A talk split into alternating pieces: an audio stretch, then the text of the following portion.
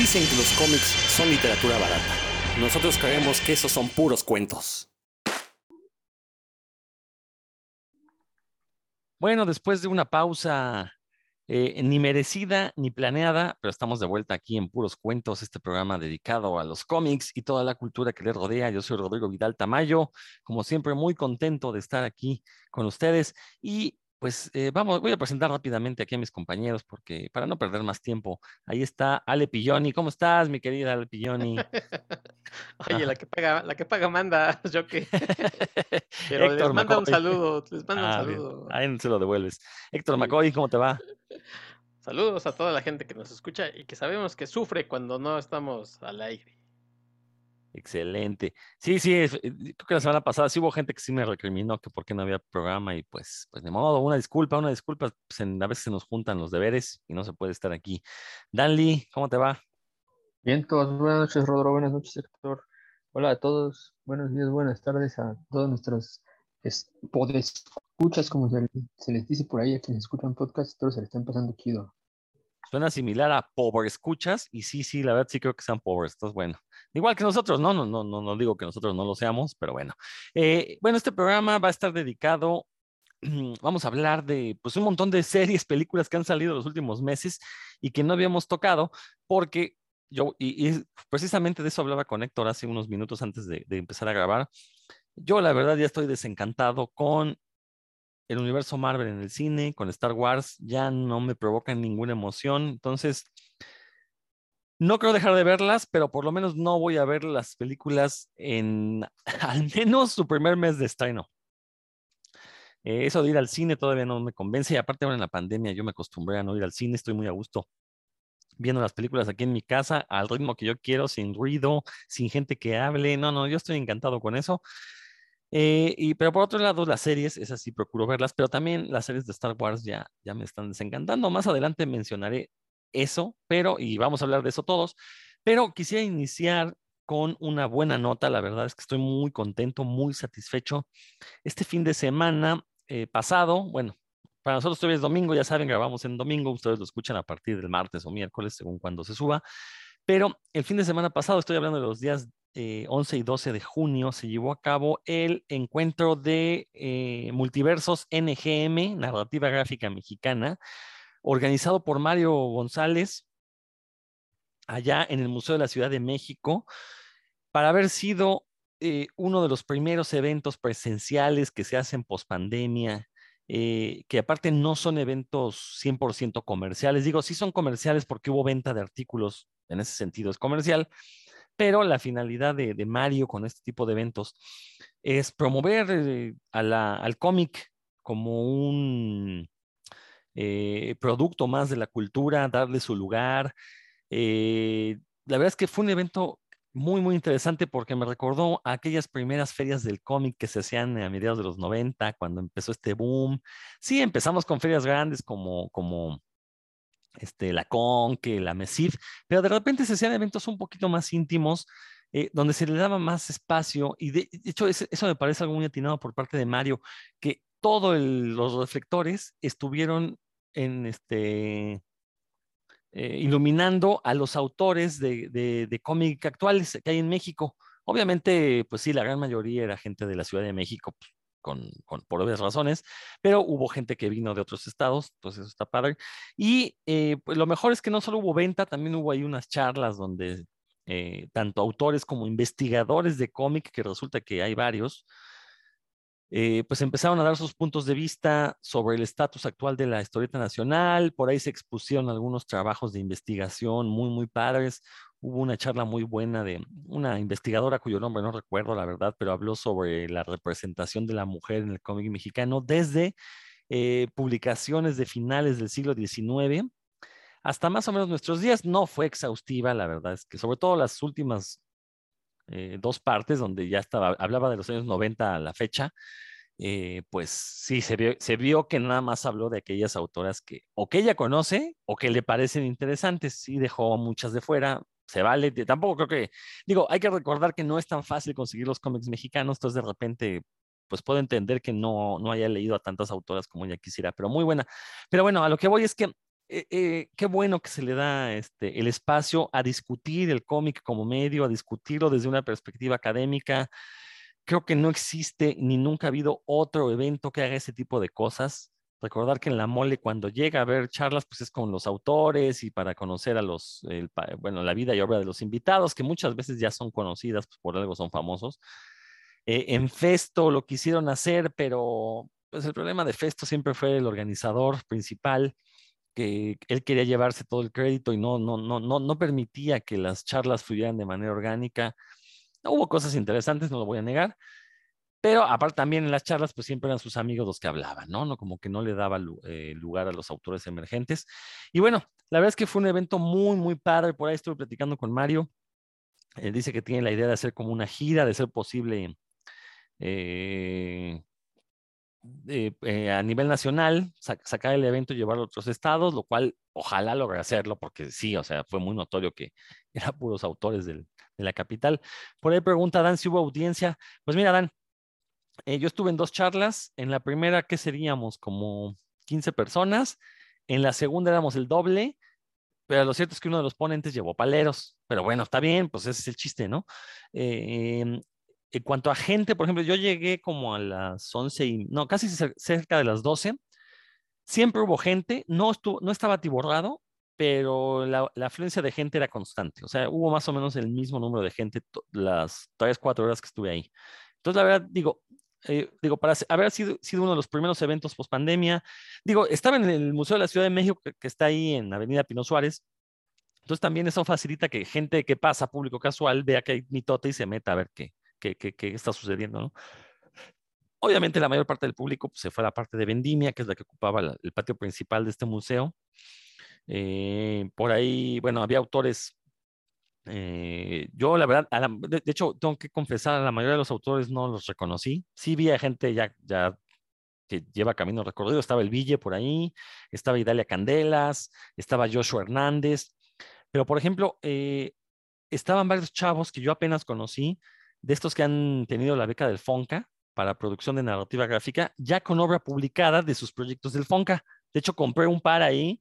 No voy a decir que estuvieron baratos porque no lo estuvieron, pero bueno, en parte para apoyarlos y en parte para ver qué estaban produciendo con nuestros impuestos, pues compré un par de cómics que la verdad este, no me convencieron al 100, pero sí veo un cambio y un avance comparándolo con cómics anteriores. Por ahí compré uno que se llama La Bruma, nada más que ahorita no tengo aquí cerca, entonces no les puedo decir el nombre de la autora, pero básicamente es eh, pues una obra donde la autora eh, analiza los perjuicios que el machismo hace en los hombres. Entonces está curioso porque, o sea, no es que sea un cómic feminista porque no es desde el punto de vista de la mujer, sino es un cómic que evalúa la masculinidad preponderante en México, lo cual que lo haga una mujer, pues es curioso porque siendo sinceros, yo preferiría que eso viniera de parte de los hombres, ese análisis viniera de los hombres, pero bueno, pues si una mujer lo hizo primero, la que pega primero pega dos veces. Eh, muy bueno. Otro cómic también de, ese sí se me, hasta el nombre del autor se me olvida, se llama El Camino de Leyenda. Esta es una obra muy, eh, con, que bebe mucho de Macario, de Juan Rulfo. Eh, es una obra un poquito más poética. El arte está increíble, eso sí. Eh, me encantó el arte, la historia no es mi tipo de historia, pero bueno, se agradece que quieran hacer historias que se salgan del molde de, lo que es el cómic mexicano, si es que le podemos dar un, algún tipo de identidad al cómic mexicano. Pero bueno, este, insisto, había un montón de, autores, estaba también por ahí este que apodan Pegaso, que es autor de, que fue ilustrador para, para sexacionales. Vamos, estaban ahí varias generaciones, ¿no? Lo cual me parece correcto. Eh, no estuvo ninguna de las vacas sagradas. No sé si no fueron invitados, no sé si no, si, si no quisieron ir. Bueno, estuvo, está este José Luis Pescador, no sé si ese lo podamos considerar vaca sagrada, pero pues, es como de esa generación, ¿no?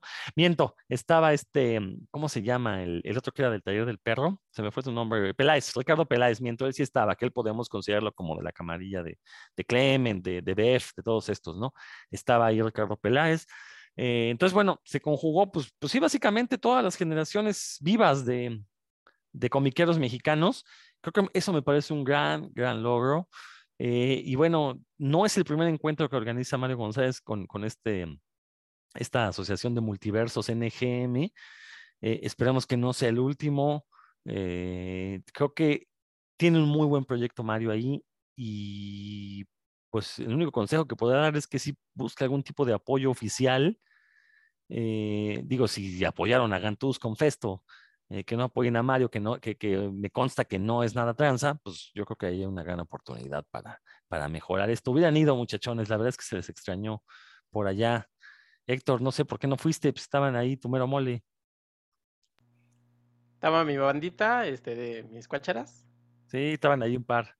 Ah, sí, sí, sí, sí los vi en un reporte que hubo por ahí, este, ah, de algún conocido. Pues, sé que andaban por ahí. Yo cuando dije no, no estaba ninguna de las vacas sagradas, iba a decir, ¿cómo no? Pero te referías a las vacas, vacas. Sí, sí, sí, a los bueyes sagrados, más bien, más que vacas, a los bueyes. Son bueyecitos. Ajá. sí, no, digo, falta de tiempo. Sé por qué no estaban, no tienen producción, pues. O sea, Peláez porque le acaba de publicar el fondo un cómic, eh, Oye, pero... Eh, está circulando el complot mongol, sí. Clement sacó otra edición de... Pero no fue Clement, fue este pinche, pinche Fortaleza. Pues, pero y pues, no estaban, ellos no estaban, fíjate. Ah, ok, ok. Sí, sí, sí, sí, este, de hecho eso me extrañó. De superación Bolívar, ¿no? Sí, no quiero pensar mal, pero bueno, no, no, no, de hecho ni, ni, voy a decir nada porque yo estoy pensando muy mal, entonces mejor no diré nada, pero no, no estaba ahí pinche Fortaleza. Pura pinche Fortaleza Comics. Dan, no sé si tú quieres comentar algo. Estás bloqueado, Dan. Que por cierto, ahí me topé a Everardo Ferrer, a quien no veía desde hace años. Ah, Entonces, un gusto ver a Everardo Ferrer. Saludo a Everardo, donde quiera que nos esté viendo. Eh, pues sí me hubiera gustado ir, pero también se me se conjuntó ahí con otras cosas ahí con la familia, ya fue, fue imposible y acá, bueno, lo que me de que sí había gente en las conferencias. Me acuerdo que en aquellas eh, mini convenciones de las que hiciste mención al inicio de tu, charla, pues las, las, las, conferencias estaban llenas, se llenaban casi hablar a quien hablara y se tratara de lo que se tratara. Como que sí había gente interesada en, saber qué, qué, tenían que decir los autores o los investigadores. Y, y también me recordó algo que, que organiza, bueno, es parte de la organización en la que Mario eh, trabaja ahí en, en, la Facultad de Ciencias Políticas y Sociales, que ahí hacen un encuentro también de, lucha libre, eh, de estudios y de gente que hace cultura con la lucha libre, y me, me recordó lo que estás mencionando ahorita, que, que, la gente está interesada en lo que tienen que decir estos investigadores, ¿no? que no es, no es cualquier no es cualquier cosa este trabajo, este tipo de trabajo y que lo estén divulgando. Pues, un, saludo a Mario, ojalá también lo esté escuchando. Así, la verdad es, su trabajo sí se ve, ¿no? No se queda ahí nada más para unos cuantos. Nomás le Mario que para la próxima sí le diga a los ponentes que no sean tan académicos, que si bien queremos enterarnos de los estudios académicos, no tiene, o sea, no están en un congreso, entonces sus charlas deberían ser más amigables, porque hubo una, esta investigadora que les digo que habló de la representación de la mujer, leyó como 10 cuartillas que llevaba escritas, o sea, no, no, no, una cosa horripilante. Estuvo muy bueno el tema, lástima de cómo lo presentó, ¿no? Porque eso, eso sí ahuyenta a la gente. Entonces, sí, sí, sí, tiene que mis alumnos los dejo leer. Exacto, sí, eso. Pero bueno, bastante bueno. También por ahí anduvo Aarón Pedraza, quien tiene un proyecto muy interesante ahí en YouTube, un taller de análisis de narrativa gráfica. Ya lleva más de 150 videos invitando autores, investigadores. Por ahí estuve yo, que ni soy ni autor ni investigador, pero bueno, ya ven cómo me gusta el mitote, entonces también me, invitó a dar una charla. Eh, y, bueno, él, estuvo hablando sobre eh, ejemplos actuales de cómic histórico, historia de México sobre todo. Muy buena, muy, muy agradable su charla y sobre todo sí dijo algo que, que, vamos, bajita la mano, sí lanzó una crítica diciendo, pues es que voy a hablar del cómic de historia, pero no voy a ser nostálgico. obviamente eso, pues elimina ciertos autores que ya sabemos que tienen una visión, pues muy este, maniquea de la historia de México, ¿no? O, que, o que, se han quedado ahí este, estancados con un solo tipo de historias. Pero bueno, ya le dedicamos mucho tiempo a esto. Felicidades a Mario y ojalá haya más este, encuentros multiversos NGM. NGM significa narrativa gráfica mexicana. Y bueno, pues ahora sí vamos a hablar de series, películas. ¿Con qué quieren iniciar, muchachos? A ver, Dan, tú, este, ¿con qué quieres que empecemos? Tú aquí ponos el tema. Pues fíjate que desde que mencionaste que tenías ganas de despotricar contra, algunas... Es que, a, ver, a, ver, déjame iniciar por ahí, tienes toda la razón, Dan. Perdón que les robe el micrófono. Híjole, este año yo no sé si de veras la pandemia haya tenido algún efecto eh, cognoscitivo. Bueno, de hecho, sí, el COVID tiene, ya sabemos que las secuelas del COVID, pues, eh, producen ahí este falta de atención. ¿Cómo? Ahora que a mí me dio y, ¿y qué estabas diciendo? este, produce fallas en la memoria, este, fallas de retención, cosas así. Pero lo cierto es que este año yo lo he notado muy flojo en la calidad de las producciones que hemos visto. Digo, me queda claro que grandes películas no ha habido porque no hubo producción. Eh, por lo menos eh, un año y medio atrás no hubo producción, entonces la producción se retomó hacia finales del 2021, entonces como que todavía no salen las grandes películas, pero lo que estamos viendo en las series, o sea, a mí me preocupa porque lo decía al inicio, ¿no? O sea, eh, lo que nos está presentando Marvel en el cine y hasta cierto punto en sus series, creo que no tiene un estándar de calidad de lo que tuvo antes de la pandemia. Lo mismo las series de Star Wars. Digo, una cosa es que la serie pueda ser, o la película en cuestión pueda ser entretenida y diga uno, bueno, está bien, me divirtió. Pero otra cosa es que esté bien hecha y sobre todo bien escrita. Estoy viendo en, las en, muchas de las series y películas actuales, en serio, unos guiones que hasta parecen escritos por mexicanos. Este, y ahorita voy a explicar por qué, ¿no? Pero este, sí, sí, entonces con este programa yo sí necesito desfogarme y quiero iniciar, perdón Dan que te robe el turno que te había yo otorgado, pero este, se anunció como muy platillo hace como un par de meses el estreno de un podcast de Batman en Spotify. Eh, bueno, aquí lo importante es que es un podcast hecho por Warner, por, bueno, ahora Warner, Discovery Warner Brothers se llaman ahora. Eh, eh, el guion original es de David Goyer. Entonces, bueno, yo ya sabía que el nombre de David Goyer ya hablaba de la calidad del producto, que iba a ser una basura como todo lo que hace David Goyer. David Goyer debería darse un tiro en la cabeza, en serio, hazlo por favor, David. Yo sé que no me oyes, pero date un tiro en la cabeza. Ya, ya, ya, ya se acabó la broma, ya, ya, ya, ya dejó de ser graciosa. Entonces, bueno, sin embargo, a mí me sorprendió este, este podcast porque mucha gente que me consta que no se ha ido al cómic le estaban poniendo atención. Yo no lo iba a escuchar. Uno, este, irónicamente, yo no escucho podcast, eh, salvo algunas excepciones como aquí de la ciencia de la ficción, este, o cosas donde me invitan, me llegan a invitar. Eh, bueno, por ese lado. Y aparte, el, hecho de que fuera David Goyer el guionista, pues ya yo, yo de plano no, no era para mí eso. Pero bueno, sí me, enteré que mucha gente lo andaba escuchando. Y el otro día, eh, por cuestiones del trabajo, viajé con unos compañeros y uno de ellos está escuchando el podcast y se acordó que había salido un nuevo episodio y lo puso. Dije, ok, vamos a escucharlo. Hay que recordar que esta versión es la versión hecha en México o adaptada en México, mejor dicho. Está adaptada por un director de cine que no me pregunten ni su nombre ni qué ha dirigido. Lo averiguamos en ese momento y ya lo olvidé, así de relevante es. Eh, pero lo cierto es que lejos de la historia, que no sé si esté buena o mala, porque yo escuché el capítulo 9, entonces agarré la mitad. No sé si la historia valga la pena, pero el trabajo de producciones de veras es nefasto nefasto. para empezar, tiene un gran elenco de actores. Yo cuando lo escuché pensé que era dos actores masculinos y dos actores femeninas haciendo una mirada de voces. Pues no, resulta que hay un gran elenco numeroso, cada, cada voz, cada personaje que se escuchaba es un actor diferente. Híjole, todas se escuchan exactamente igual. la calidad del audio, en serio, creo que suena mejor este programa de puros cuentos, cómo lo grabamos, que cómo está grabado eso. Y y fíjense que eso no lo digo yo de mala onda. Eh, una de las personas con la que lo iba escuchando es expertísimo en audio. Es, este, trabaja en una estación de radio, precisamente haciendo esas cuestiones, y él lo decía, es que no manches, esto parece que está grabado en una casa donde no, o sea, en la sala, así como grabamos puros cuentos, parece que está grabado en una sala y no. Bueno, el que hace la voz de Batman parece que empieza a susurrar y habla así, entonces no se le oye. Pero, eh, con ganas de que el otro personaje le diga, habla más fuerte.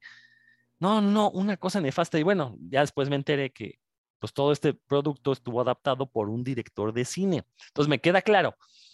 Pues sí, un director de cine se va a fijar en la imagen, no se va a fijar en cuestiones de audio. De entrada ahí tenemos algo malo, ¿no? Quien haya decidido que un director de cine iba a adaptar esto, bueno, pues ya le regó. Y aparte, como director de cine es muy mal director de actores, porque insisto, todos suenan exactamente igual, ¿no? No, no hay diferencias entre inflexiones, eh, los propios actores lo hacen pésimo, o sea, se ve que están leyendo. Ni siquiera son capaces de interpretar el personaje. O sea, es obvio que lo hicieron por dinero. Pero bueno, si ya estás cobrando, por lo menos diviértete, échale ganas, ¿no? O sea, que, que no suene como, como, pues eso, como mal actuado. No, no, no. Una cosa horrible este podcast de Batman desenterrado, se llama, por cierto. Entonces, este, quizás habrá quien me diga, no, pero estás jugando, juzgando con un solo episodio. Bueno, si en un solo episodio que agarré el azar le encontré tantas fallas de producción, no, no me voy a aventar toda la serie para seguir escuchando eso y darme de coraje. No sé si ustedes lo hayan escuchado, tú, Héctor. No, la verdad no, ni ganas. Y con lo que me estás diciendo, este, pues peor. Por ahí, eh, no sé si salió eh, también iba a haber uno de, de, Marvel, de Wolverine, que iba a ser este señor eh, Cochiloco, ahorita olvidé el nombre, pero también Joaquín Cosío, que pues sonaba interesante, o sea, oyendo la voz del señor, como que no lo asocio con Wolverine, pero la verdad es que tampoco lo he buscado. Y este de Batman, sí, por ahí ya, ya sabía de su existencia, pero la verdad es que no, no, no me han dado ganas de escucharle con lo que estás diciendo. Eh, aquí dice que el director es Harry Sama. Entonces, en su casa lo conocen, perdón, pero yo ni Se ha dirigido un par de películas medianamente conocidas. Digo, churritos, ¿no? Pero ha dirigido cosas taquilleras, pues. A ver, lo que opina Dan, vamos a echar una. No, pues yo, tampoco lo he escuchado y aparte cuando, cuando supe de su existencia y leí los resúmenes me llamó la atención que, que decían Bruno Díaz en la, ahí en los resúmenes, no sé por qué. Y a lo mejor quieren emular al, al Batman 69, no sé por qué, por qué decía Bruno Díaz ahí. ¿Tú que lo escuchaste, Rodro? no, digo, obviamente. Digo, no, obedece a que la, la, persona que hizo la traducción seguramente es, tiene más de 50 años y, y, dijo, no, no, no, pues este Bruce Wayne se debe llamar Bruno Díaz. Eh, lo cierto es que yo en, algún producto promocional vi que al papá le llamaban Thomas Díaz. Entonces, ok, si vas a hacer la traducción, hazla bien completa, ¿no? No lo hagas a la mitad, porque soy muy mal, soy muy... Eh, entonces, te digo, no, obviamente, digo, lo de Bruno Díaz no me molesta siempre y cuando todo, pues toda la traducción fuera del estilo, ¿no? Y entonces traduces todo bien. Claro, ¿no? sea Pero no, no, no, la verdad es que no, no, es una cosa espeluznante, la verdad. Mira, este señor Sama parece que hizo Sin y Sonia, Así del Precipicio, El Complot Mongol. Digo, pues sí son nombres que me suenan, pero la verdad yo no he visto esas películas, pero sé que tuvieron cierto éxito.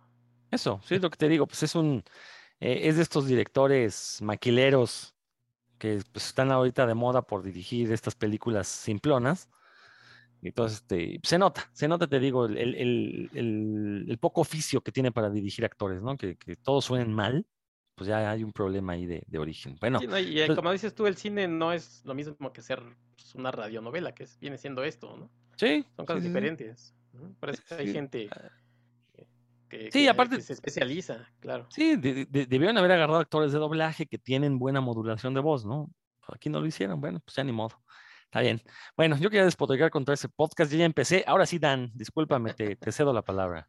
Yo más quiero añadir que de esas películas que mencionó Héctor, eh, yo vi el complot mongol y me quedó muy claro que ese tipo, si leyó la novela, no la entendió, ¿no? Eso, eso sí me quedó claro, más allá de otras cosas. Pero bueno, eh, bueno, sí, desde que mencionaste el, tema, Rodrigo, dije, ah, bueno, pues, ¿cuáles son como las series que estarían ahorita, bueno, que están simbrando, vamos a decir así, al, al mundo ñoño. Y sin duda que la number one es Obi-Wan Kenobi, porque ese, ese puro nombre viene siendo parte de la cultura nerd desde los desde el 78, ¿no? Que es 77 que se estrenó la primera película. Entonces, obviamente ese nombre es el que más este, iba a traer, pero también está por ahí The Voice, ¿no? Que se estrenó en Amazon Prime y en bueno, de hecho yo sí no sé qué está ahorita. Y en Netflix pues, se estrenó también Stranger Things, que ya desde la temporada 1 ha venido también ahí haciendo eco en, este mundillo. Eh, y pues bueno, de esas, yo a las que he tenido acceso es a Obi-Wan Kenobi y a Stranger Things. Me gustaría ver primero de Stranger Things, que es este... A ver, una pregunta para ustedes, ¿qué les parece este formato que están utilizando en... Ya lo vi en Netflix y me parece también en Amazon Prime que no, no, no, presentan toda la temporada en una sola entrega, sino que la entregan como en dos partes, ¿no? Que entregan siete capítulos seis, que es la primera, el primer volumen, digamos, de una temporada, y después los otros seis o siete, y dejan como en un cliffhanger ahí muy, muy espeluznante, por decirlo así, la, la historia. ¿Qué les parece este formato a ustedes dos? Antes, antes de decir que me parece, con Stranger Things la cosa fue que por la pandemia no habían terminado la serie completa. Entonces dejaron, creo que son dos capítulos lo que falta, ¿no? Tengo entendido, no, no sé cuántos falten. Este, todavía no acabo de ver esta última temporada, me faltan ya dos capítulos, eh, pero sí algo leí de que, o sea, la lanzaron pues porque ya le a Netflix lanzarla, hay que recordar que tuvieron una baja en suscripciones, han tenido malas decisiones, han tomado malas decisiones en los últimos meses, entonces como que la quisieron lanzar para ver si con eso resarcían un poco las, las faltas. Entonces creo que eh, faltaba trabajo de postproducción a los últimos capítulos y por eso fue que decidieron. Yo la otra donde lo vi eh, fue con La Casa de Papel, que ahí Netflix decidió, a pesar de que la primera temporada ya se había transmitido por completo en la televisión española, no sé por qué Netflix decidió dividirla en dos partes y presentarla como La Casa de Papel 1 y La Casa de Papel 2, que en realidad era la primera temporada. Eh, digo, Netflix nos ha acostumbrado que nos entrega todo de golpe. Eh, yo no sé qué tan bueno sea. Digo, sí me gusta que esté todo de golpe, pero por ejemplo, lo que hace Disney de un capítulo a la semana, a mí en, lo personal me gusta porque no, no, no, no me entra la ansiedad de puta, tengo que ver todo, ¿no? Vi el capítulo y tengo toda la semana para rumiarlo, pero eso es bueno y es malo porque hay que recordar que ves un capítulo y si le dejas pasar tiempo, eh, a veces mejora en tu mente, pero otras veces se pudre. y, el problema es que también las series de Disney, la calidad no ha, eh, como que no ha respondido a esta espera de tiempo, ¿no? Pero bueno, este, ¿qué me parece? Yo me quedo con la, yo prefiero que me entreguen todo de golpe, ¿sí? no, no que me dejen, y menos esto que hicieron con Stranger Things, que no, no es que nos, me vayan a dar otra temporada completa, sino que me van a dar los dos capítulos que faltaron, ¿no? Tampoco me parece tan correcto. Héctor. No, a mí me da completamente lo mismo que me la entreguen completa porque ¿cuánto tiene que se estrenó? ¿15 días? Más o menos. Tres semanas, no sé, 15 días. Sí. Y la verdad es que llevo tres episodios, ¿no? Hay gente que ya la vio hasta dos veces, creo. Entonces, sinceramente, yo prefiero igual, o sea, que me den. Eh, eh, este formato de Disney para mí se amolda mejor porque yo lo veo al día siguiente y ya sé que, que más o menos ahí voy con la gente, ¿no? Este, hay gente muy acelerada que, que luego, luego empieza con los spoilers en las redes. Entonces, eh, claro que, que, no es lo mismo ver las imágenes que verlo en su contexto, pero para mí, sinceramente, si se tardan más tiempo, pues mejor, ¿no? O sea, yo hay, incluso esta, esta temporada, eh, debo decir que los he visto a la mitad. El, primer episodio lo vi a la mitad, luego lo continué el otro día, porque este, creo que son... No está tan buena, aceptémoslo. por eso. No, bueno, a mí me ha entretenido, o sea, que creo que está... Hay por ahí, obviamente, como siempre Stranger Things, se divide, se divide como en historias, ¿no? Este, uno está en una cosa, el, el sherife anda en otra cosa, el, la 11 y 12 con Chespirito. Entonces, ah, este, pues hay historias que yo quisiera que, órale, ya díganme qué onda, y hay otras que la verdad me valen. Entonces, sí, cuando pasa, por ejemplo, lo del sherife, pues se me baja así, ¿no? Si digo, ah, ya le adelanto prácticamente. Pero para mí, si me dieran eh, a elegir, yo preferiría ver este, un episodio cada ocho días, ¿no? Este, sí, y la forma en que lo dividieron, pues yo creo que sí responde obviamente a esto de la producción. Y yo creo que la gente que, que sí la vio luego, luego, pues es a lo mejor la gente que más le preocupa. Ay, ya que salga, ¿no? Ay, ya que sigue. Dicen por ahí que sí, en su conjunto ha estado muy buena. Para mí ha estado bien, ha estado Stranger Things, o sea, me parece que va bien. Lo que sí es que pues los chavos ya, o sea, hay unos que, hay unos que, obviamente, por la cuestión de que los vimos de chavitos, más o menos se veían todos igual, y ahorita ya hay unos que, que ya parecen señores, hay otros que ya, eh, ¿no? Andan con chorcitos, y dices, ya, quítenme los shorts, o sea, buena onda, ¿no? Entonces, este, pues ya supuestamente va a haber una temporada 5 que va a terminar todo esto, y yo espero que sí, ¿no? Porque ya, también, también por, por ellos, por los actores, porque yo creo que ya necesitan hacer algo más y dejar de encasillarse como los chavitos estos. Ok. No, pues bueno, yo, a mí, la verdad que, que Rodo también me parece, me lástima más que entré en la serie completa, principalmente porque Netflix, como que es, el Netflix a eso acostumbró a la banda, ¿no? Pero pues no tiene que ser así, ya, ya vimos que en otros, en otras plataformas utilizan otro formato, ¿no? Como los que mencionan de Disney Plus y ahora Amazon Prime con The Voice también hizo lo mismo, ¿no? Que eh, va a soltar los episodios a uno por semana Y pues creo que yo haciendo una mini encuesta así con la gente que conozco que le gustan ese tipo de series, también así, así les gusta, ¿eh? O sea, que, que saquen no toda la serie de golpe, pero para evitar spoilers, yo siempre les digo, oye, pues júntate con gente que, que no se agacha, ¿no? te spoilers. pero bueno, eh, ya volviendo a Stranger Things 4, a mí me, sí me ha latido bastante la, ciertas cosas que han hecho. Ya ven que Stranger Things siempre se dedica, vende nostalgia, ¿no? Digamos, entonces, a veces descaradamente, a veces inteligentemente, este, hace sus homenajes a otras historias de, aquellas épocas. Como les cuento, a veces este, es, lo hace de forma correcta, que uno dice, ah, este, este homenaje quedó padre, y a veces lo hace de forma tan descarada que uno dice, oye, no seas ratero, ¿no? No, no, no, no, te fusiles, pero bueno, eh, y aquí hay varios, como, hay varios detalles que me han gustado, varios, eh, como referencias, por ejemplo, que el, primer capítulo se llama Hellfire Club, ¿no? Que es este, como se llamaba este grupo de X, y órale, pues ya sabemos que a los chavitos les gustan los cómics y este, ¿de, qué, ¿de, qué, va a ser esto, no? De Hellfire Club pues son, es de Dungeons and, es un grupo de, que se reúne a jugar Dungeons and Dragons. Eh, aparece por ahí, ah, no sé si, no les quiero arruinar a alguien, pero, pero, sí aparece por ahí un actor que es este, eh, pues, emblema del, del terror eh, ochentero, noventero, porque pues es uno que da pesadillas. vida uno, sí, uno que da pesadillas, pero aparte sí su presencia, digamos que en, en la pantalla sí es muy, muy parecida al señor este, de las garras, ¿no? Eh, a Wolverine, ¿no? Estoy hablando de... Sí, obvio, obvio. Obviamente. Y ah, ¿También sale el cochiloco? ¿Entonces ahí? Todavía todo. Pues, ¿qué, ¿qué, no el sheriff es el cochiloco? ah, sí, sí. Bueno, se parece. Este, también hay un capítulo que ya, al que ya llegará sector que se parece mucho en la música y en la forma de tratar ciertas escenas a los Goonies que bueno, ya nos dijiste por aquí que no, que no eres fan, pero a mí, yo que sí soy muy fan de, de los Goonies, desde que hacen una, un tipo de encuadre y la música que, que eligieron, ah, este es de los Goonies, ¿no? Y sí, efectivamente, a lo largo del capítulo se desarrollan algunas situaciones como si hubieran resuelto en una película del tipo de los Goonies, pero inclusive con la música, está, ese, ahí sí me pareció bastante padre.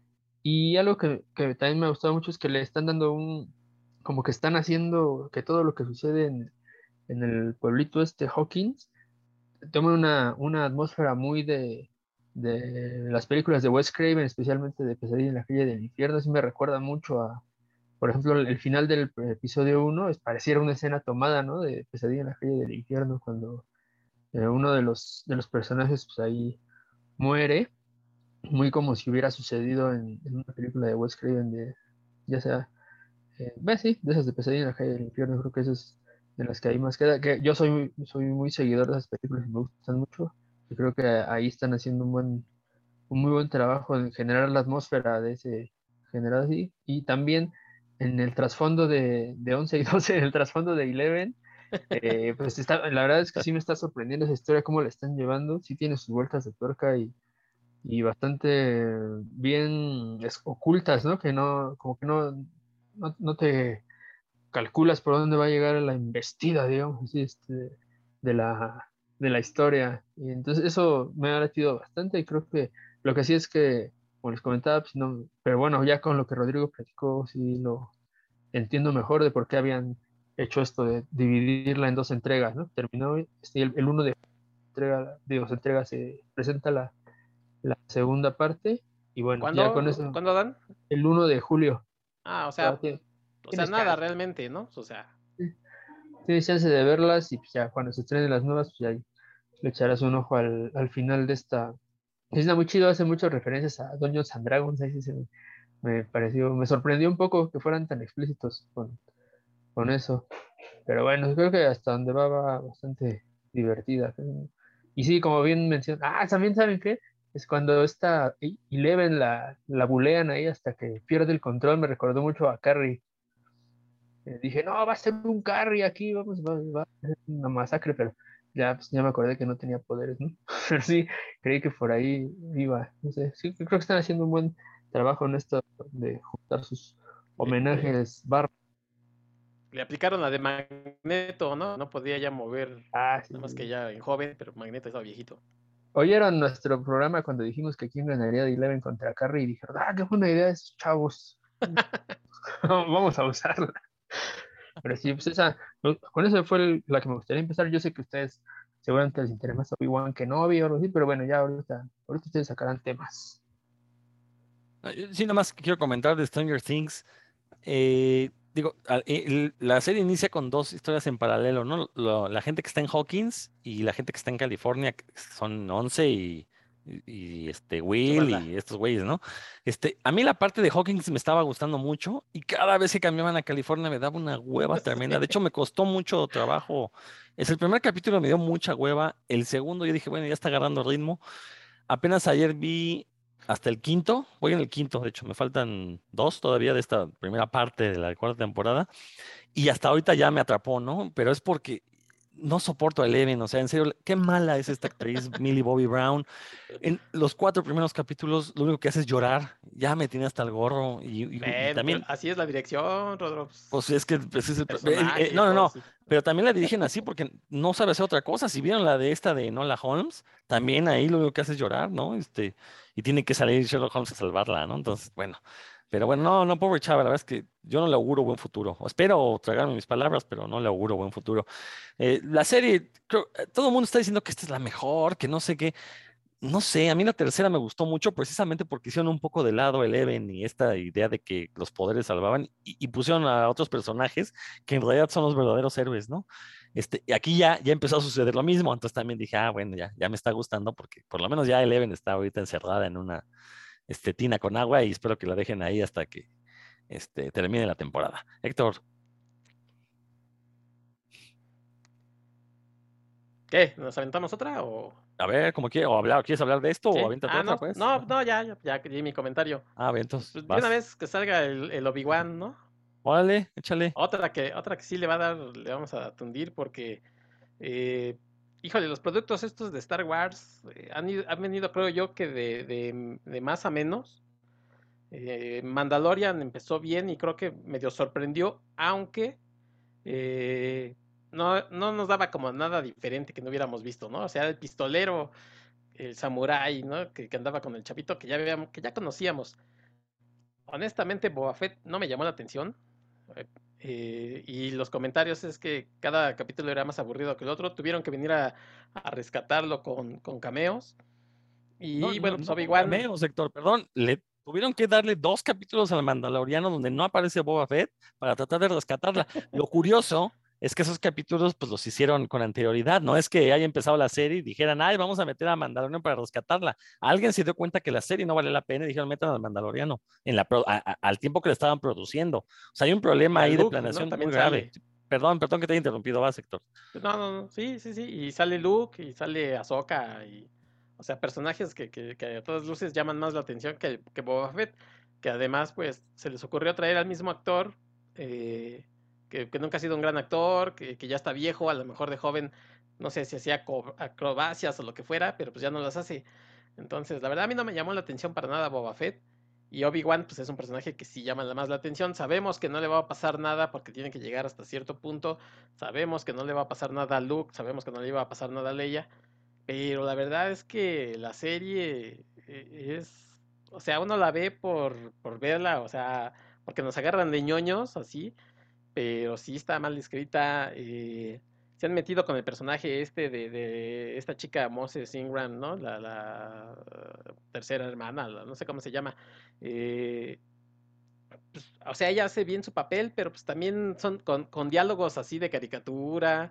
Eh, no sé si, si, van al corriente, pero en el último, cuando ya son como de risa, cuando anda este interrogando a Leia, ¿no? Son, son, la verdad es que son de risa porque se pone una señorita de veintitantos, no sé cuántos años tenga, treinta, esta chica, vamos a suponer que veintitantos, con una niña al tú por tú, entonces Darth Vader, la verdad es que lo, también, o sea, poco menos que idiota, ¿no? Muy malo, muy malo, pero le cree las cosas a esta, no sé, o sea, sinceramente Obi-Wan, pues yo espero, ya nada más quedan dos episodios, por cierto, y, si a mí me dicen que, todo lo que ha pasado, este, lo hubiéramos visto en 20 minutos, pues hubiera dicho, sí, háganme un resumen de 20 minutos, ¿eh? O sea, vemos escenas, híjole, lamentables, como, como hay una valla ahí con, con unos láseres para que no pasen los carros.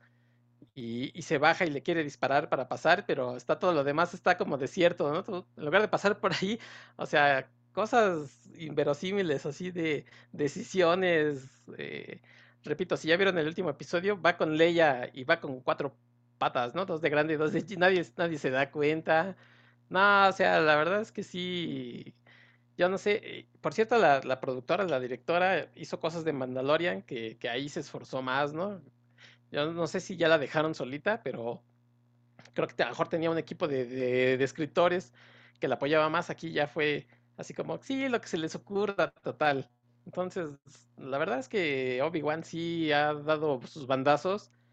Y yo, cuatro episodios que por lo menos hubieran dado para media hora, ¿eh? la verdad, 40 minutos. No, no, no doy para más. No sé si tenga que ver eh, que en, algún momento se habló de una película de Obi-Wan y agarraron ese mismo guion y lo estiraron, ¿no? Con, con escenas y con, con decisiones así de, pues le metemos aquí este personaje y este y así lo vamos alargando. Entonces se nota que, hay momentos en los que de plano son, son la clásica toma así de, ay, pues está pobre Obi-Wan ahí de carnicero, ¿no? O sea, siquiera fuera como aquella serie de, de las gatitas de porcel, el señor carnicero. Entonces, pues no sé, pero la verdad es que eh, se roba su, su, su vistecito y... No, no, no, no, no. A mí, sinceramente, esto creo que hasta ahorita creo que no le añade nada al, al mito ni del personaje ni de Star Wars. Y honestamente, hay mucha gente que sí se queja y que se queja de, de las de las eh, secuelas, ay, son lo peor que he visto y alaba esto como si fueran grandes obras, ¿no? Yo la verdad, ese fandom de, de Star Wars sí ya me da un poquito de pena, la verdad. Sí, totalmente de acuerdo contigo. Yo nada más he visto, voy, eh, hace rato estaba viendo el tercer capítulo, voy a la mitad del tercero, Sí, una, cantidad de alargamiento innecesario de las escenas. Este, bueno, ahorita lo que vi de Darth Vader, pues sí lo ponen como el, el hijo de su cola que es. Eh, no dudo que después lo arruinen, pero este, fíjate que mencionas algo que sí, sí, debes tener toda la razón. Esto de que posiblemente agarraron el guion de la película y lo estiraron a seis horas, que es algo que yo digo que pasó con la serie de Loki que también iba a ser película originalmente, y después no, que es serie. Entonces yo creo que agarraron un guion para dos horas y pum, lo, alargan. Por eso las escenas se sienten largas en, en Obi-Wan.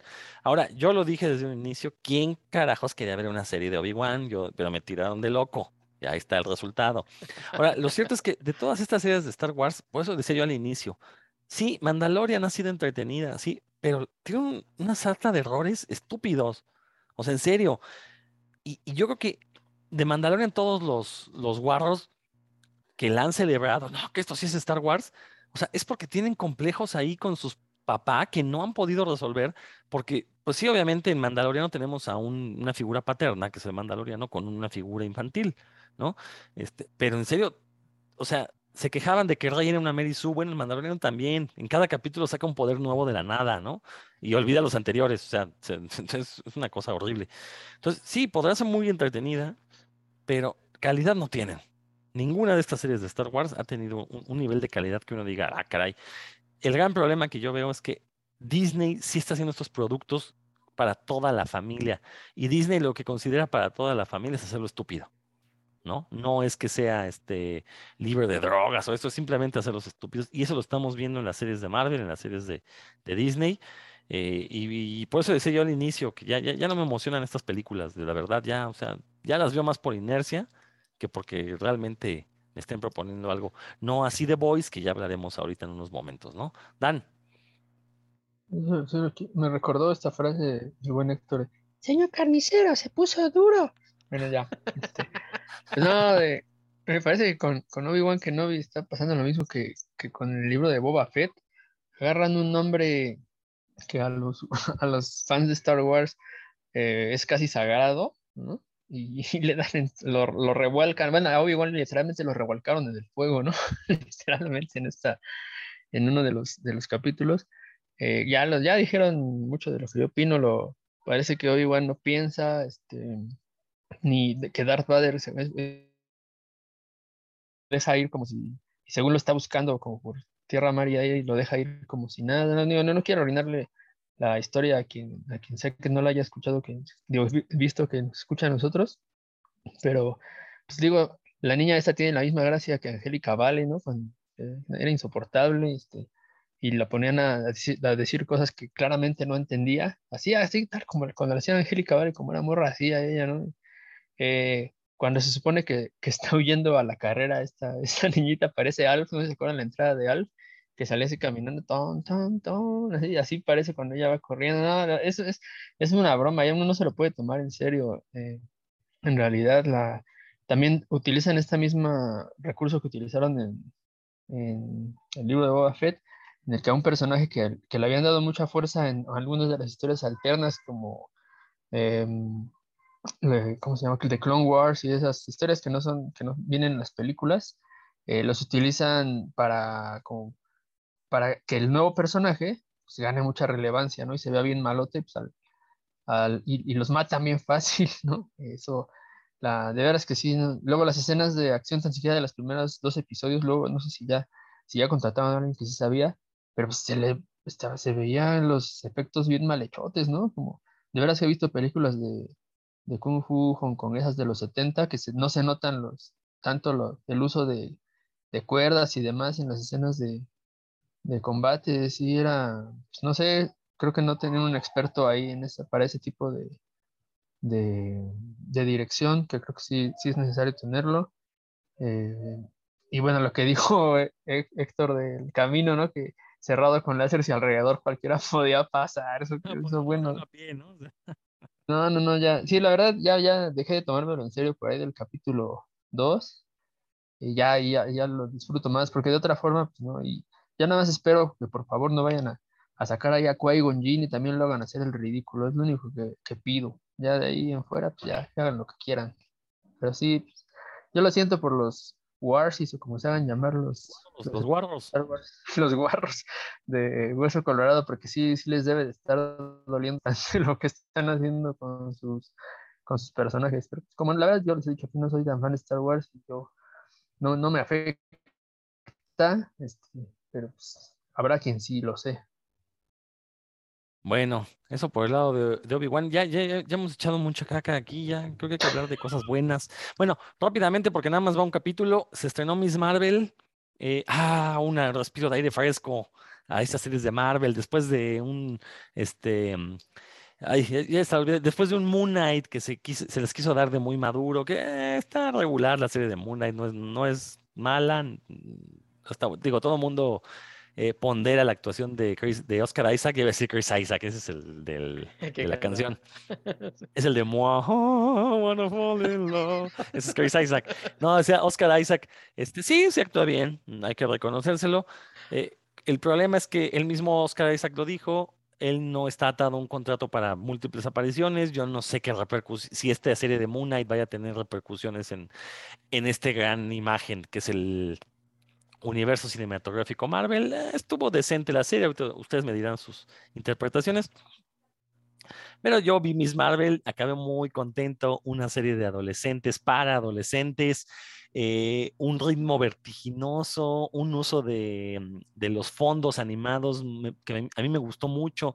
Digo, la verdad me pareció muy, muy fresca comparado con lo que habíamos visto en las series de Marvel. Eh, y espero más. Entonces, me, dejó con muchas ganas, ¿no? Entonces, de Miss Marvel me, me gustó. No sé ustedes, qué, tú, Héctor, ¿qué opinas de, de Moon Knight y de Miss Marvel? Si la viste, si no, no. Sí, eh, Moon Knight me gustó. Obviamente, esta cuestión de la, como de la esquizofrenia, pues no iba por ahí, eh, es una cuestión de superhéroes, entonces pues, no se iban a clavar tanto en lo de la esquizofrenia, en que si estaba loco o no. Me, gustó, o sea, en, general me gustó. Esto del contrato, eh, Oscar Isaac también como que se está curando en salud porque sabemos desde hace dos o tres años, dijo Kevin Feige, que ya no les iba a dar contrato por películas, sino por proyectos. Entonces él también no nos venga a decir que, que pues yo nomás voy a hacer esto. Pues, o sea, si le ofrecen eh, otra lanita más adelante, pues lo vuelve a hacer, ¿no? O sea, no creo que haya ningún problema. Eh, me gustó que, que, estuviera, digamos, que no tuviera esas ramificaciones ni antes ni después con, con todo el universo Marvel. Lo puedes ver incluso sin saber nada de nada. Y ahí sí no tienes que haber visto 10 películas. Entonces, me pareció interesante por lo menos ese, eh, esta propuesta de que ya no tienes que estar eh, conociendo exactamente cuál, qué personaje, de dónde vino, a dónde va, ¿no? Y con Miss Marvel, pues sí, o sea, sí sucede porque ella misma es fan de todos estos personajes, como si fueran, como si fueran los personajes que nosotros conocemos, ¿no? En los cómics, en las películas. Claro que para ella es un universo donde sí existen, pero pues se siente como si fueran estos personajes, eh, personajes que incluso ella tiene por ahí pósters de, imágenes que hemos visto en cómics. Eh, me gusta mucho eh, esta idea de, que la, protagonista no tenga, no sea como, o sea, no me quejo de esta niña Hailey Stenfield de, de, Hawkeye, que, pues, ¿no? De Hawkeye, que, que es bastante guapa pero esta niña Iman algo no tiene esta imagen de superheroína, ¿no? O sea, la verdad es que es llenita, cachetoncita, o sea, es, esa sí es una, me parece que es cualquiera de nosotros, ¿no? o cualquier chica, entonces eh, no, no es eh, eh, otra, por enésima vez la, la, personaje que sí sabemos que, claro, pues hace ejercicio, teniendo otra vez esta, esta referencia de Hawkeye, pues sí era la niña que ya había entrenado por 100 mil horas el, arco, entonces sí como dices tú es fresco porque es una chica común y corriente. Yo espero mucho que, nos muestren este cuestión, esta cuestión cultural, ¿no? De la familia, que era lo que se veía mucho en el cómic. Eh, porque lo están haciendo, en ese capítulo lo hicieron. Sí, sí, sí. Yo por eso digo, yo espero que lo sigan haciendo, que lo, que lo podamos ver eh, me gusta que, cuando los personajes hablan en, su idioma, creo que son iraníes, eh, pakistaníes, eh, hablan en su idioma, entonces eso me parece bien. Por ahí ya salieron que hay grupos que están en contra, el grupo cristiano contra Miss Marvel y ya saben, ¿no? Pero, grupos racistas, llámalos como lo que son. Sí, sí, sí, racistas y, que y además pues también alegando que es que esta no es la Miss Marvel que conocemos, pues, son tontos, pero en general, el principio fue prometedor y como es tú, pues una bocanada de aire fresco. Sí, y, esto que dices es muy cierto, ¿no? Que la actriz se ve como alguien normal, pues básicamente es el hombre araña, es la razón por la que nos gusta el hombre araña, ¿no? Porque el hombre araña Peter Parker éramos nosotros ahí, el flaco desgarbado de lentes, ñoño, e, éramos nosotros, pues lo mismo pasa con Miss Marvel, ¿no? Y espero que tenga ese éxito entre los adolescentes actuales, porque precisamente eso me parece muy importante, que, que, la actriz no, no responda a este estereotipo de belleza al que Hollywood nos tiene acostumbrados, ¿no? Está bien padre. Dan, no sé si ya viste Miss Marvel. No la he visto, pero fíjate que eso que mencionas ahorita, eh, también leí solo un volumen del cómic y lo que leí mucho fue más bien de análisis de otras personas que decían eso, que era como el Spider-Man para las nuevas generaciones. Por eso, por lo que acabas de mencionar, así que, pues yo, aunque no lo he visto porque no me llamaba mucho la atención el personaje, ahora con lo que acaban de decir ustedes, pues sí le voy a echar un ojo porque pues ya eh, el MCU sí requiere, la verdad, algo, algo diferente. Y qué bueno que, que se lo están dando, aunque no sea yo el público meta, pues sí está chido siempre. La calidad siempre. Deberías leerte el primer volumen ¿eh? de Miss Marvel. El primero es, o sea, muy, o sea, es muy buena la historia. Sobre todo a ti que te gusta Invincible. Creo que tiene ese mismo aire de frescura para el cómic de superhéroes. Pues sí, yo te recomiendo el, primer volumen, que está escrito aparte por una, una persona, una mujer árabe, ¿no? Entonces está, sí, esta representación de la eh, cultura. Eh, esta chica Willow Wilson era, más bien se convirtió al islam. Ah, se convirtió al islam, tienes toda la razón, perdón. Sí sí sí, sí, sí, Pero sí, es americana ella. Sí, sí, gracias por, por corregirme, pero sí tienes toda la razón. Este, ok, eh, Dan, ¿algo más? No, pues solo eso, y que nadie vea Moon Knight jamás ya. Ah. Tú no la acabaste de ver, ¿verdad? Nah, dos episodios fueron más que suficientes. Eh, bueno, este, pues vámonos rápido con The Boys, porque ya llevamos una hora. Ah, no, todavía no, pero bueno, vamos bien. Eh, The Boys también se estrenó, van, han salido cuatro episodios, yo llevo tres a este momento. Este, pues obviamente nos está dando todo lo que queríamos ver de una serie tan, eh, mm, tan, desparpajada, tan irreverente, violenta. Eso sí, eh, obviamente sí podemos llamar a The Boys el anti-universo cinematográfico Marvel, porque básicamente están rompiendo con todas las fórmulas de Marvel, se están pitorreando de ellas. Este, mm, el primer capítulo sorprende porque recordemos todos esa eh, teoría de cómo eh, se podía haber evitado que Thanos ganara si Ant-Man se le metía por alguno de sus orificios y lo hacía reventar por dentro. Bueno, acá en The Voice lo vemos, eh, pasa algo así. No es spoiler porque pues ya, bueno, sí, a lo mejor lo es, pero cuando uno ve la escena dice esto va a pasar, ¿no? Entonces, creo que ahí sí se puede coincidir que la serie está mucho mejor que el cómic. El cómic de repente se alargaban un poco las tramas, como que mm, también Gartenis de repente cayeron unos excesos que si bien en la tele, o sea, sí, sí está llena de excesos la serie, pero vamos, queda claro que eso es lo que quiere transmitir la serie, como decir, miren, güey, no, hay que tomarse en serio los superhéroes, vamos a echar desmadre. La cosa es que Gartenis nos muestra muchos excesos en los que ya había caído previamente en Preacher, en Punisher, y pues los, los regurgitó en The Voice, ¿no? Entonces, este, creo que ahí sí hicieron un muy buen trabajo de adaptación. Eh, la serie va muy bien. El, trabajo de este actor que interpreta a, Homelander, Anthony Starr, si mal no, no, estoy, se llama. El cuate da una cátedra de actuación estupenda. O sea, el, güey logra entregar unas sonrisas que dan miedo, o sea, en el momento preciso. No, no, la verdad es que el trabajo de actuación, la dirección de actuación en The Voice es, creo que es uno de sus puntos más fuertes. Sí se ve que le, que, o sea, que el casting eh, obtuvo actores muy, muy profesionales, con, de muy buena calidad, pero que aparte los directores sí los están exprimiendo para que entreguen esa eh, esas actuaciones que permitan generar una atmósfera, por una parte que te haga caértelo, pero por otra que en serio, o sea, con, miradas actúan todos los personajes, ¿no? Es una cosa maravillosa de Voice. Este, va muy bien, va muy bien. Creo que cuando eh, parece ser que, bueno, ya, acaban de confirmar una cuarta temporada. El rumor es que también acabaría en una quinta, ojalá, para que no se extienda más allá de lo necesario.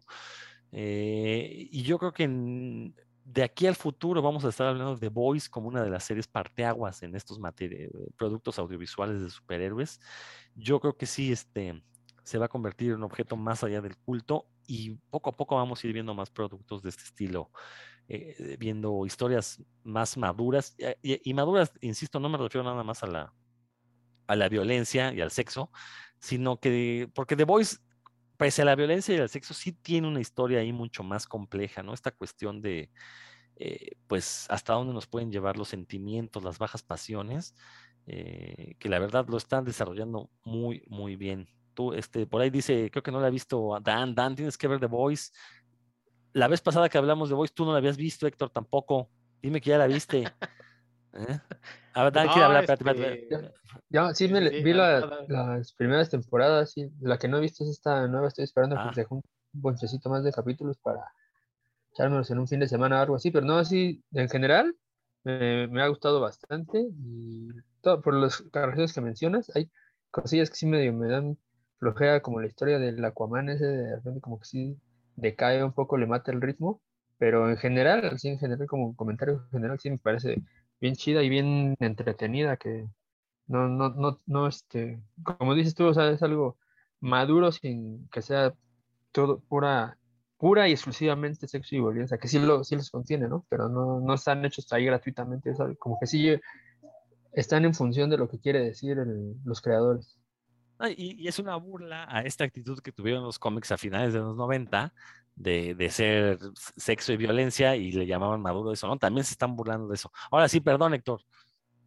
No, pues yo no tengo, yo no tengo este, nada mi defensa. Ni, no eh, manches, Héctor. Sí, la voy a empezar a, ver un día de estos. vela ya, vela ya, porque pues, ya son tres temporadas que sí tienes que. Más que acaben, nada más que se acabe Obi-Wan y la que sigue de Obi-Wan, que es Obi-2 y Obi-3.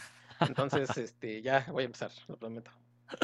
Está bien, no, no, la verdad es que este, sí tienes que ver The Voice. Tienes que ver. ¿Viste Invincible? Sí, sí, sí. Pues The Voice está mejor que Invincible. Invincible estuvo buena pues The Voice está mucho mejor. Y aparte es en acción viva, entonces tiene, tiene ahí el plus de que te parece real todo lo que ves.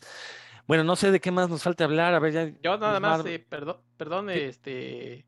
No había, no había, no lo había comentado porque no lo había visto. Acabé de ver Peacemaker, eh, que tanto les había gustado por acá. Entonces, sí, la verdad es que sí está bastante, bastante buena. Los personajes también salen de, lo común.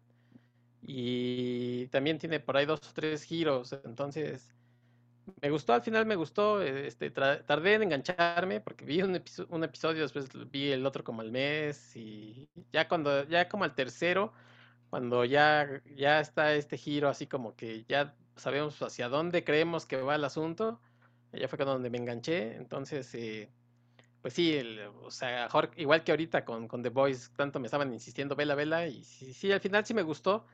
Eh, no sé si, si sea esa serie que, que, vaya a revolucionar, me pareció bien, o sea, me pareció correcta, pero sí, sí, eh, tenía su nivel de calidad en los personajes que, que eso, eso me gusta, que, que tengan personalidad, eh, que no nada más sean pues ahí como carne de cañón o al final creo que sí te van importando, incluso pues estos personajes que no tienen poderes, por así decirlo, que son puro como carisma, entonces bien, bien por la serie, va a haber creo que un Pacemaker 2, entonces pues en su momento lo comentaremos.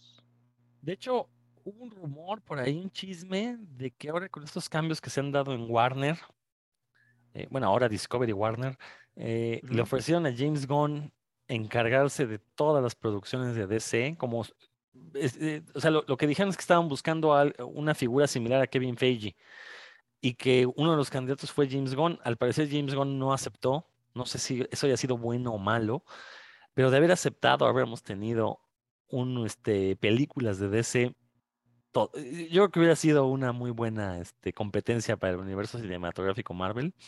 Tener una DC dirigida por James Gunn con esa capacidad autoral que tiene, con esa visión tan irreverente que tiene, creo que hubiera sido un muy buen movimiento. Lástima, eh, pero sin embargo iba a continuar. Ya dijo que eh, tiene en ciernes la segunda temporada de Peacemaker, una otra serie también dimanada de Suicide Squad, que también ya dijo que él va a dirigir.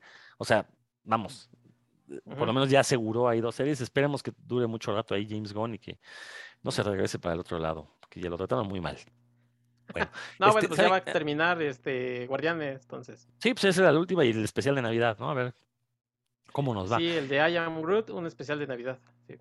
Y bueno, pues creo que también lo, que nos falta hablar es de eh, Doctor Strange en el multiverso de la locura.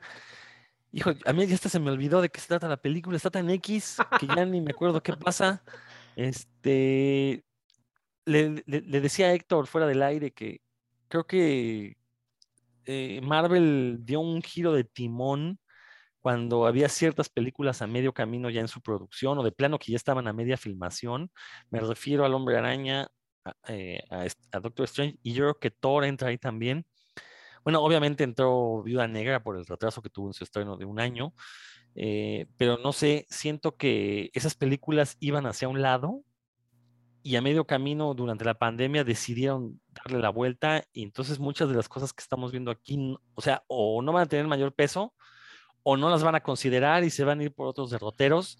Eh, creo que ese es el problema de Doctor Strange, que uno la ve y dice, pues me la pude haber brincado porque realmente no pasa absolutamente nada. La película termina exactamente donde empieza, o sea, me hicieron ver dos horas para que no pasara nada, bueno, salvo que presentan a América Chávez, que es lo único, pero este, no sé, no sé, eh, digo, eh, Sam Raimi ya tiene rato que no da pie con bola, creo que su última película buena fue Arrastrame al Infierno, y buena para los que somos fans de Sam Raimi, para el público casual creo que no fue tan buena, pero por ahí hizo una precuela de Oz muy mala, eh, no sé si hizo otra, alguna otra, aparte de la de Oz, no, no recuerdo, pero esta de, de, Doctor Strange.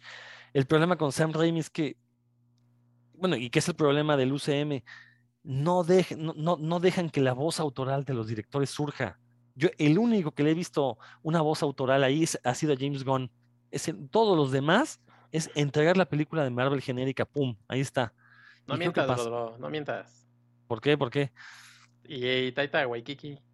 No, Taika, la de Thor, la verdad es que yo, eh, era muy fan de Taika antes de ver Thor, pero la última. Pero no, es una, no es una visión igual a, las demás películas, me parece que sí. Tienes razón, tienes razón. Puede tener una visión autoral la de Thor, sí, puede, tenerla, pero creo que no era la versión correcta para, eh, para una, esa película de Thor. ¿No? O sea, creo, creo que más bien iba por ahí. Este, pero bueno, sí, sí tienes razón, sí. Taika Waititi también tiene, una visión autoral que rompe con lo que viene haciendo Thor, ¿no? Pero bueno, ese es otro tema. Pero bueno, esta, esta, esta de Doctor Strange, la verdad es que, pues no, o sea, X la película, ¿no? Como la primera, la primera recuerdo también que fue bastante X, No, bueno, la primera sí fue bastante torpe en su ejecución. Aquí por lo menos Sam Raimi, bueno, sí tiene oficio de cineasta, entonces las escenas están bien construidas, la cámara está bien puesta, todo eso no lo voy a negar, pero no sé, o sea, se ve que la hicieron para hacer un fanservice enorme y aún así dicen que le eliminaron media hora de, de más cameos y demás cosas del multiverso que a lo mejor hubieran sido pues, muchísimo más curiosas, más divertidas, pero el rumor es que se las eliminaron y que están preparando ahí algo con Secret Wars que va a tener con el eh, tener que ver con el multiverso y ahí se están guardando como estos grandes cameos, ¿no? Este, y sinceramente lo que vemos ahí de la aparición de, de, este Javier, del doctor Javier, de este Red Richards, Ah, pues no creo que vaya a tener mayor, mayor relevancia, ¿no? Es simplemente, pues eso, o sea, una chaquetota para los fans y, que tampoco me pareció ni siquiera una chaqueta que, disfrutáramos a, saciedad, ¿no? ¿Tú qué piensas, Héctor? A mí sí me gustó, eh, aunque sí creo que, que a lo mejor se distrae la atención por estos, precisamente por estos personajes que salen, pero en general me gustó. Por ahí dicen que eh, Dan, pues yo no sé por qué no la ha visto, si aparece América, ¿no? Entonces, eh, ah, es otra América, perdón, Dan ya me está, ya, ya me está tundiendo como la mono, entonces, perdón, Dan.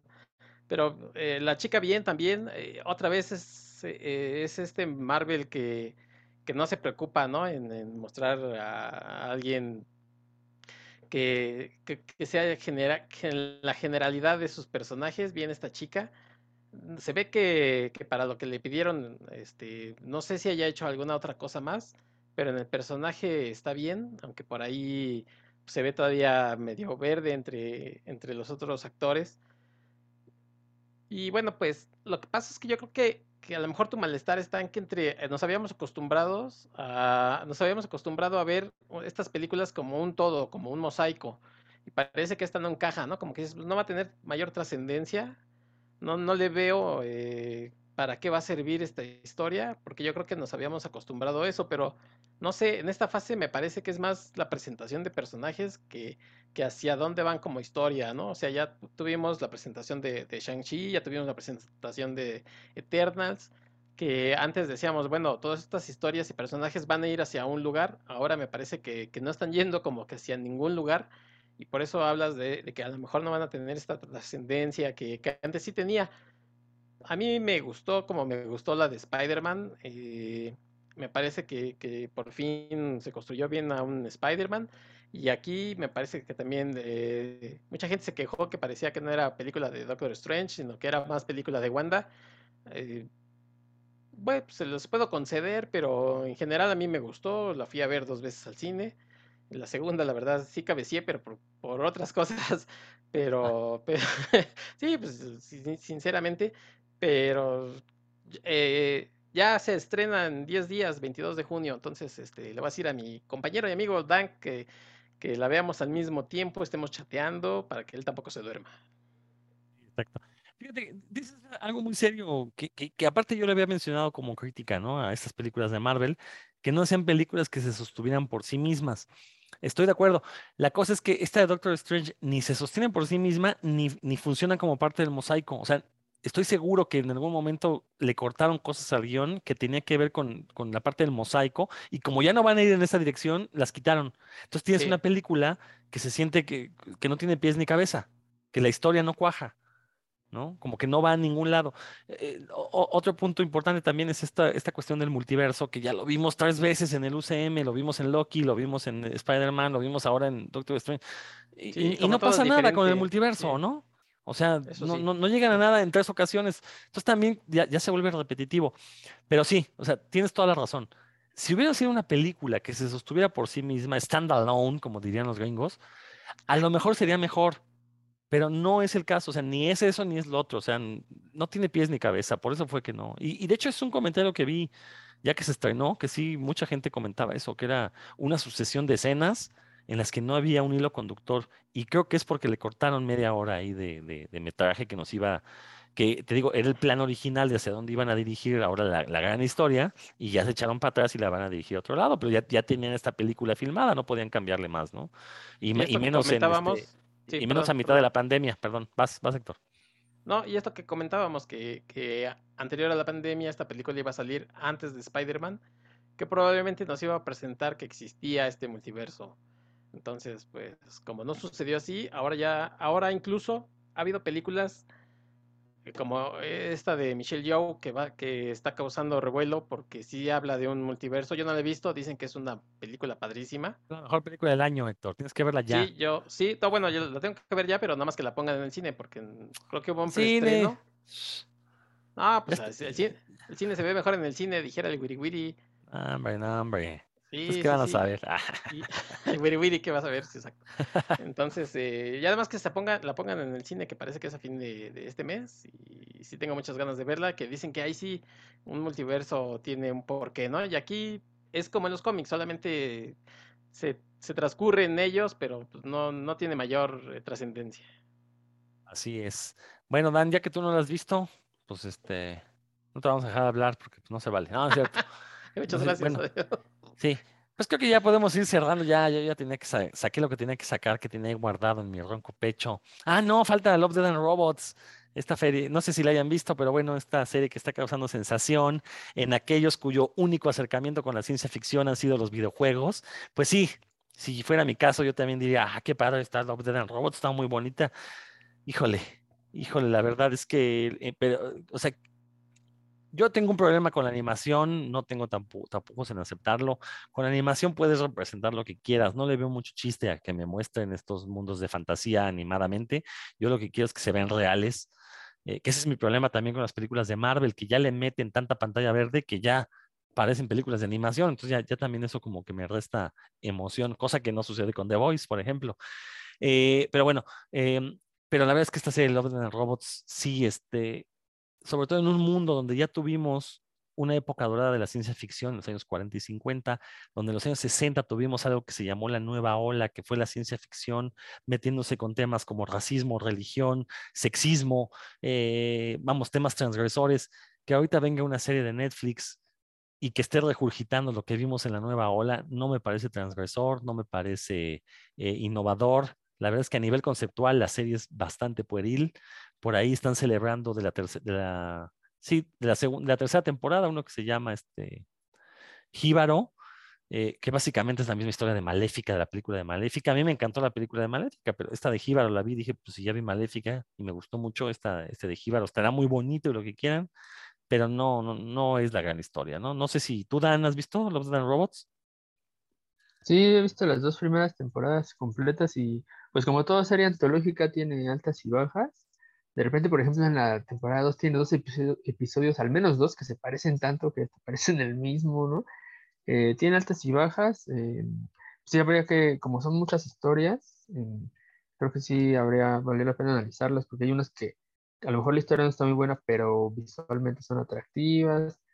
pero en general, creo que como bien lo dices, a, mí, a mí sí me gusta, no sé si la recomendaría, la verdad, porque a mí lo que me gusta es precisamente que me hace recordar estas lecturas de ciencia ficción que tuve hace, hace un tiempo. De hecho, alguna, por ejemplo, está la del el, gigante que aparece muerto en una playa. Pues es un cuento de ciencia ficción eh, clásico, que, que lo, lo, llevaron a cabo. Visualmente está muy padre, porque no es lo mismo imaginarlo que, que verlo ahí. Para mí siempre será mejor imaginarlo. Bueno, ahí cada quien.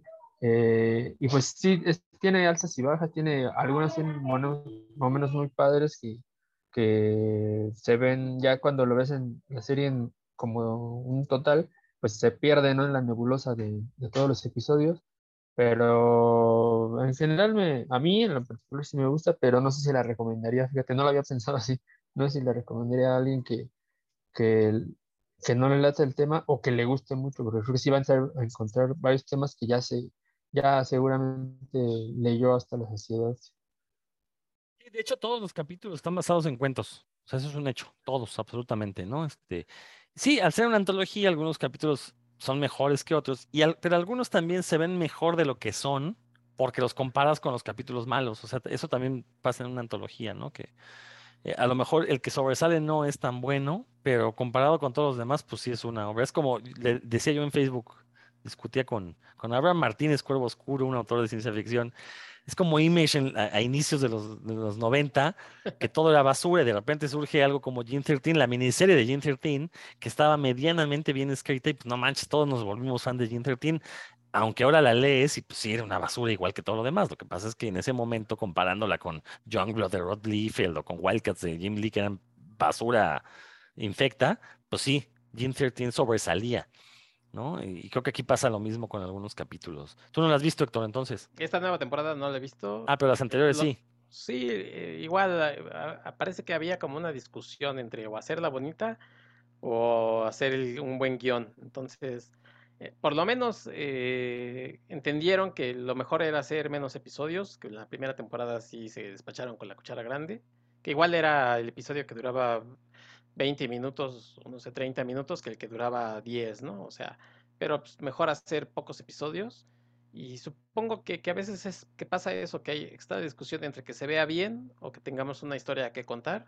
Y es difícil eh, pues, conjugar las dos cosas, no siempre se puede, pero pues, supongo que, que, se tratará de, de, siempre de entregar lo mejor, ¿no? Que sea una, un balance lo mejor hecho y este ya yo ya la voy a está en pendiente, la tengo pendiente porque por ahí ya saben que, tengo otra cosa que, que donde la tengo que platicar y, no la he visto por eso, porque luego pues, se me olvida y voy a decir, ay, pero sí, ya la voy a ver esta semana, próxima semana. Bien, eh, pues digo, nada más, si están interesados en estas cuestiones de ciencia ficción, fantasía extrema, eh, en mismo Netflix están unos cortos de Oats Studios, que es esta compañía de efectos especiales de Neil Blomkamp, el director de películas como Guardianes de la Noche, Wanted, este, mm, Distrito 9. Ah, no, perdón, el de Wanted es este, el, el, ruso. sí. perdón, este, no, era, este, perdón, Distrito 9 y este, ¿cuál otro dije? Eh, eh, ah, no, Guardianes, ese es Bagbetop, nada más es Chapi, este, Distrito 9, ¿no? Eh, ah, sí, este, sí, Elysium, Elysium. Elysium sí, sí, sí, este, con, este, Matt, con, Matt este, Damon. Matt Damon, como dirían en, este, en, los de South Park. Eh, bueno, eh, estos cortitos de Oats Studios, así se llama, Oats Studios, básicamente son muestras de cómo pueden ellos hacer efectos especiales para vendérselos a, a estudios de cine. Son pruebas, pero la verdad, con todo y que son pruebas, que son historias muy cortitas, algunas este, muy rápidas, la verdad es que son magníficos, ¿no? Y también son transgresores en cuanto a sexo y en cuanto a violencia. Eh, también están bastante extremos, pero la verdad es que sí es un nivel de narración mucho mejor. Pensando que no eran cortos pensados para, para mostrarse al público, eran cortos para hacer este, propuestas de ventas. Pero mejor recomiendo eso sobre Love, Dead and Robots. Bueno, eh, pues vámonos despidiendo. Tú que tienes el micrófono abierto, Héctor, pues vas gente de puros cuentos que nos extrañaron, que para que no nos extrañen, pues repítanse episodios, digo, pues, pues, no les cuesta nada y así nos dan eh, reproducciones ahí, en donde sea que nos escuchen, en iBox, en donde estemos, ya ni sé dónde estamos, pero estamos y siempre pensamos en ustedes. Déjenos comentarios, déjenos saludos, váyanse a pelear al muro de Rodro o de Dan, al mío no, porque ni, ni los pelos, así es que, pues mucha gente, mucha gente, muchas gracias gente que nos oye y bueno, pues ya estamos de regreso, no, no, no se preocupen por nosotros. No, sí que se preocupen, pues es bonito eso, ¿no? más que, más bien que ellos no se preocupen, ellos que aquí vamos a seguir. Dan. Ah, eso sí.